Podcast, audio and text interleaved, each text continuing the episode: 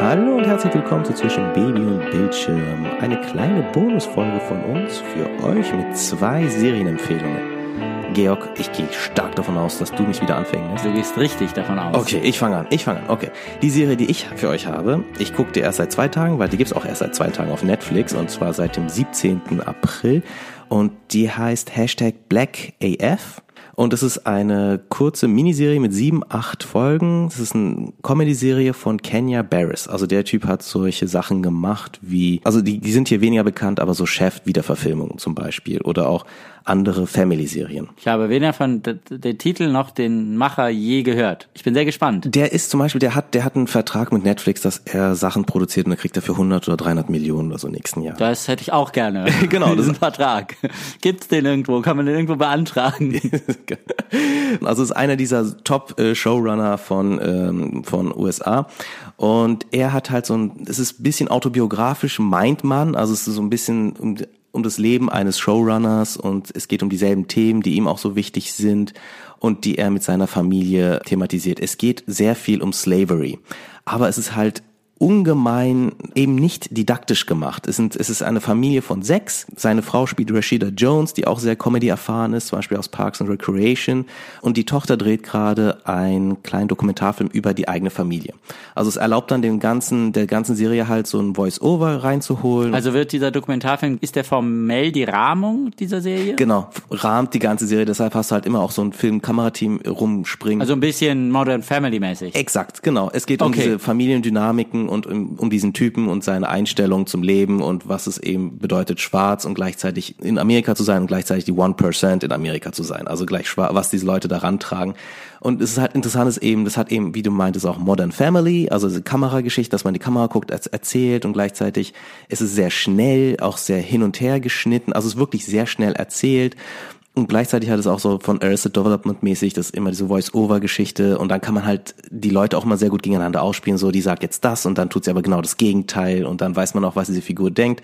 Es ist wirklich ein sehr erheiternd, erfrischendes Format, was eben sich darauf verschrieben hat, mehr über diese Blackness in Amerika, also Leute aufzuklären. Und es hat auch wirklich solche richtig, solche Sequenzen, wo dann plötzlich so abge, wo die dann uns etwas erzählt über, das sind die Statistiken für Amerikaner oder für schwarze Afrikaner in den Gefängnissen, bla bla, und da erzählt sie was dazu. Und das Interessante ist, es ist immer unterhaltsam. Ich kann das nur empfehlen. Das hat, also ich habe, ich bin noch nicht ganz durch, ich habe jetzt fünf Folgen schon geguckt.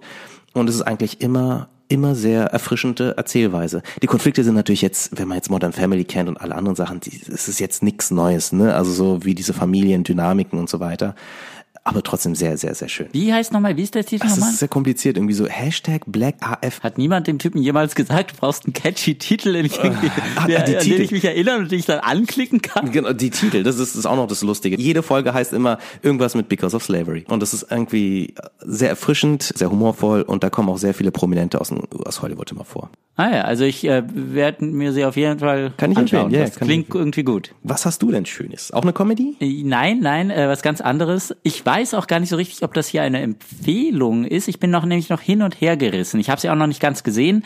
Ich äh, will kurz über The Hunters sprechen. Ähm, was ist das? Das ist eine Amazon Originalproduktion. Al Pacino und Logan Leeham oder wie er auch heißt in den Hauptrollen.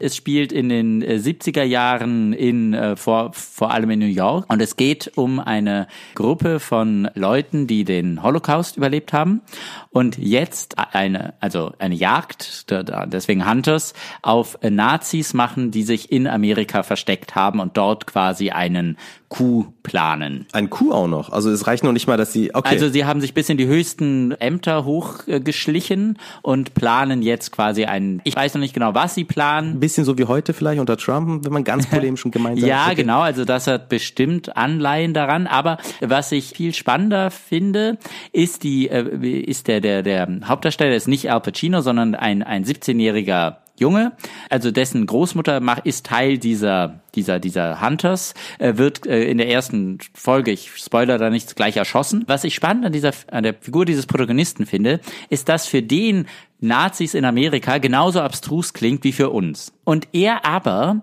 und das fand ich wirklich gut, er aber in, mit sein keine Ahnung hat, was er mit seinem Leben anfangen soll.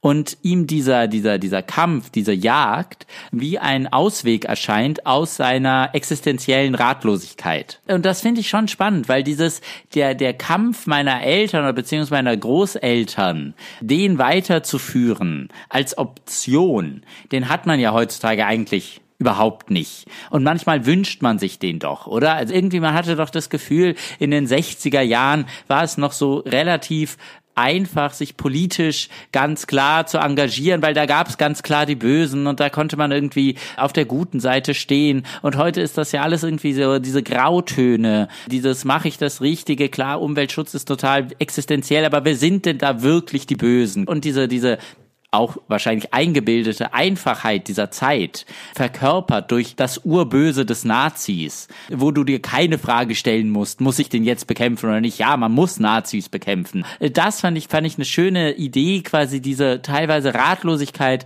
unserer Generation oder auch der Generation nach uns, die Fridays for Future gerade machen, die ja auch, das ist ja total wichtig, aber gleichzeitig ist es ja so ein Gesamtpaket, sie rebellieren ja gegen alles und das macht es ja manchmal so schwierig. Also dann hast du so ein Team, ich erinnere mich an den Trailer äh, mit Al Pacino, da hast du so ein Team von Leuten, die gehen dann einfach rein und bringen dann irgendwelche Typen um. Also sie müssen halt natürlich erst rausfinden, wo sind die, unter welchem äh, falscher, unter welcher falscher Identität leben die, dann, äh, äh ich bin wie gesagt noch nicht durch, gibt es auch innerhalb dieser Gruppe, es gibt eine Verräterin, es gibt einen Al Pacino hat, glaube ich, auch irgendwie Dreck am Stecken, irgendwie sowas. Es, es geht viel um, um die Dynamik innerhalb dieser Gruppe. Es geht viel darum, quasi auch diese, diese, dass man nochmal beschwört, wie natürlich welches Leid in, in, in, im Dritten Reich, also in diesen Konzentrationslagern, den Leuten angetan wurde. Aber es geht vor allem um den 17-jährigen Protagonisten, der sich irgendwie dieser Sache so annimmt aus einer, eben, aus einer existenziellen Verlorenheit heraus. Ja, das hört sich gut an. Solange sie nah Nazis nicht am Ende plötzlich heißt so, oh, okay, das sind ja auch Menschen, die haben ja auch Gefühle und die wussten nicht, was sie tun. Solange es nicht in die Richtung geht, hört sich das schon mal für mich sehr gut an.